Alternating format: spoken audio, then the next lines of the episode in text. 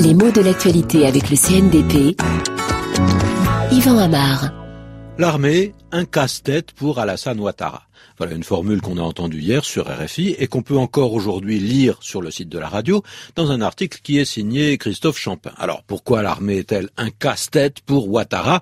Ça évoque l'idée d'un problème difficile à résoudre ou même peut-être impossible à résoudre. En tout cas, qui n'est pas facile d'aborder. On s'y casse la tête. On pourrait aussi bien s'y casser le nez peut-être, c'est-à-dire qu'on n'arrive pas à régler la question. Et les deux formules existent. Hein. On se casse la tête ou on se casse le nez. On a bien l'idée d'un échec.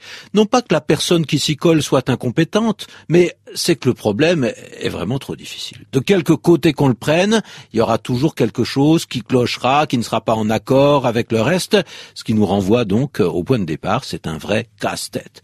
L'image est tout à fait éclairante, mais au-delà, on a une référence à des jeux particuliers, qu'on appelle familièrement des casse-têtes. Ce sont des jeux de patience, et en effet, patience et méthode sont nécessaires pour venir à bout de ces propositions euh, diaboliques, comme par exemple quand on a des petits carrés magiques, euh, c'est-à-dire un grand carré qui en contient une foule de petits, avec simplement une case qui est vide et qui permet qu'on fasse glisser les autres cases.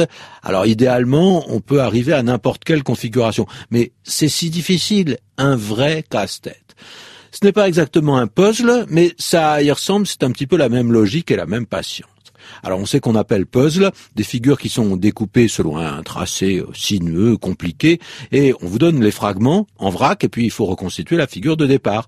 Et pour ce mot de puzzle, on a gardé le terme anglais qui n'a pas vraiment de correspondant français et qui conserve quelques signes de son origine anglo-saxonne. D'abord, le U est prononcé E, on dit puzzle et pas puzzle.